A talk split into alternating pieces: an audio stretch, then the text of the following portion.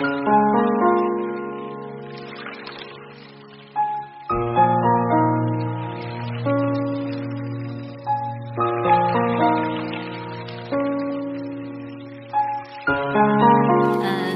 大家好，这期呢，我们给大家讲南京，因为我刚刚去了又来，所以印象比较深刻。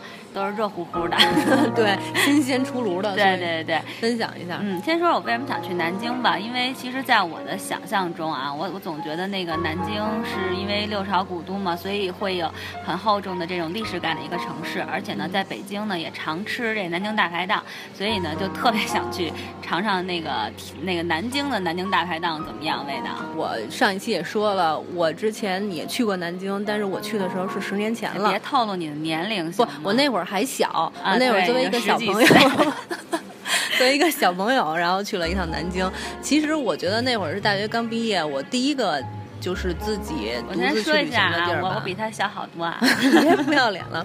我对南京印象特别好，虽然最近就后来这些年没去，但我非常喜欢那个地方。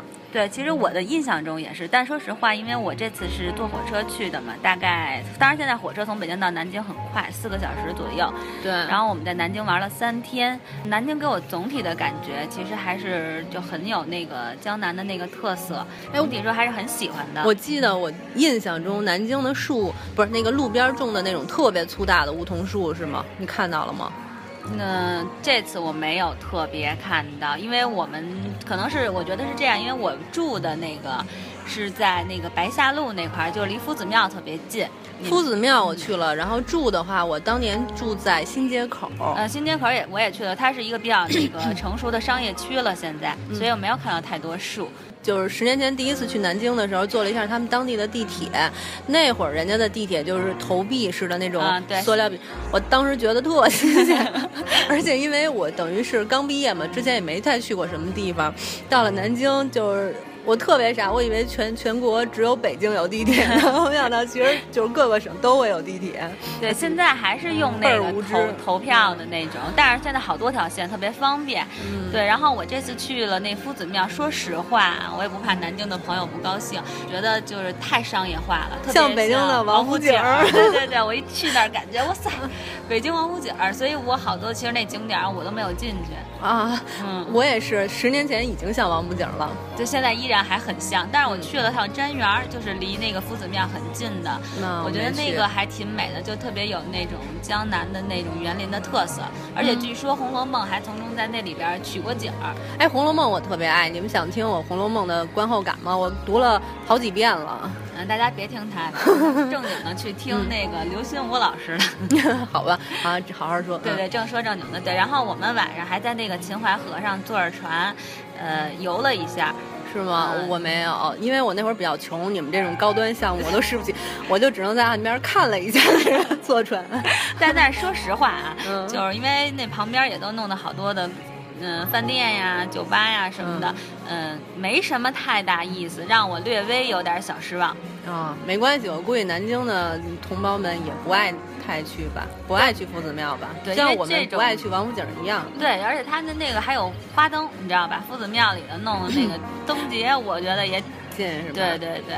不过其他的景点儿，比如说那个中山陵，然后明孝陵，还有总统府这种，因为我们时间比较富裕嘛，所以这种比较大的景点我们都去了。中山陵的感觉还不错，但我也特喜欢中山陵。对对对，还确实是。嗯，让人感觉还还是挺好的，而且那个台阶你走上去的那个感觉，然后两边是那种特别粗、特别粗的那种大苍天大树，对吧？对对对，嗯，所以感觉特别好。而且而且，我觉得南京就是我印象中觉得它就湿度特别高，所以它那树叶都是那种湿漉漉的、深绿色的。你什么季节去的？请问？秋天啊。我哦。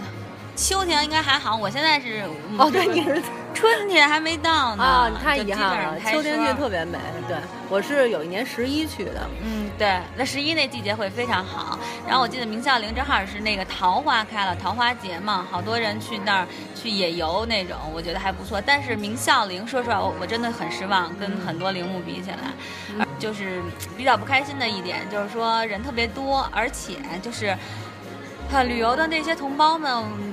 你知道就是又作妖了。对，就是好多小朋友会在那旁边不有那个台阶吗？中间是那种就是石碑似的那种，然后那骑着对骑，非要在这石碑上骑着下来。我我也特别的汗，觉得就是大家。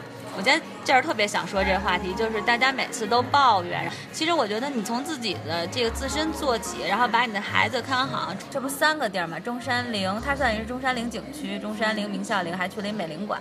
美龄馆我特别喜欢，我没去，怎么好啊？怎么好？就是里边有一些宋美龄的那个画作，还有她的简介什么的，还有这一些她的那个。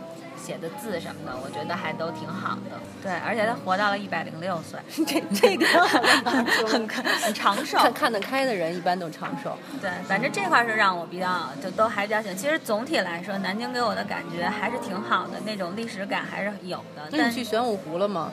玄武湖，我在鸡鸣寺上远远的望了一下 玄武湖，望了一眼。我好像那儿溜了一圈，但是细节我有点记不太清了。向后向北海吗？不太像北海，会更大一些。我觉得好像是大，还是说我印象中大？印象中，印象中总是错误的。好吧，反正我们这个倒没去。然后吃啥了？吃对，重点就接下来要说吃。吃那个是这样，那个鸭血粉丝汤是肯定得吃的。我想在这说一下，我住那酒店真的特别好，物美价廉。我们酒店的那个鸭血粉丝汤特别地道。你怎么知道特别地道？是当地人说的吗？对他们当时那个酒店酒店的服务也特别好啊，然后那经理就给我们介绍，然后我就问他哪儿可以吃啊玩啊，然后他就说他们酒店的那个鸭血粉丝汤真的很不错，然后又给我介绍大家在大众点评上都能查到的什么鸭德堡啊，还有那个回响，我都吃了，综合评价下来，就是他们那个酒店的那个，我现在不说酒店名，如果你想知道的话，你就微信我们啊，现在那个。鸭血粉丝汤，它应该放了一些鸭油，或者感觉就是，而且汤倒不是那种老汤，但是你会感觉味道很正、很清淡的那种。我去这个回醒呢，还有这鸭德堡，我个人感受啊，说错了你们凑合听着吧。鸭德堡的鸭血粉丝特别好，就它的汤是那种特别浓的老汤，嗯。而回醒呢，我只能说就是还好。对，我不知道你吃了吗？当时我吃了，而且我就是南京有一个好朋友，他带我去的，人家就是南京人，人跟我说这就是他们南京最正宗的鸭血粉丝汤。什么名儿啊？忘了。而且因为我那朋友长太帅了，所以我当时也没有认真喝汤。啊，光看人了，就光看人了，所以这太难说了。就是具体那鸭血粉丝汤到底什么味儿，我真还真说不太清楚。但反正不管怎么说，比北京的好吃。北京的那个那个有味精味儿，还有南京大排档好喝。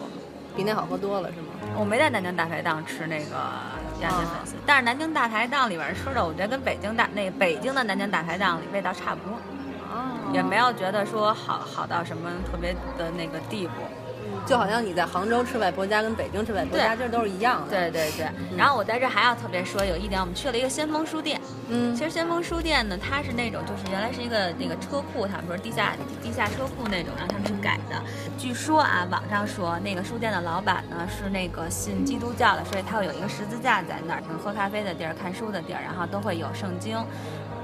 他那个最主要的是，他看书的地儿呢是沙发椅子这种，就不像北京的那个。三联儿，它那个是小小板凳儿，特别挤。那里边呢，就是空间还比较大，而且你可以喝咖啡、看书。我觉得氛围特别好，我觉得还挺喜欢那儿的。在那儿也基本上花了一下午的时间看看书。哎，其实我就是这种特别爱中国古都的这种人。就比如说南京，我就非常喜欢；北京不用说了，是我家。然后西安，我也特别特别爱。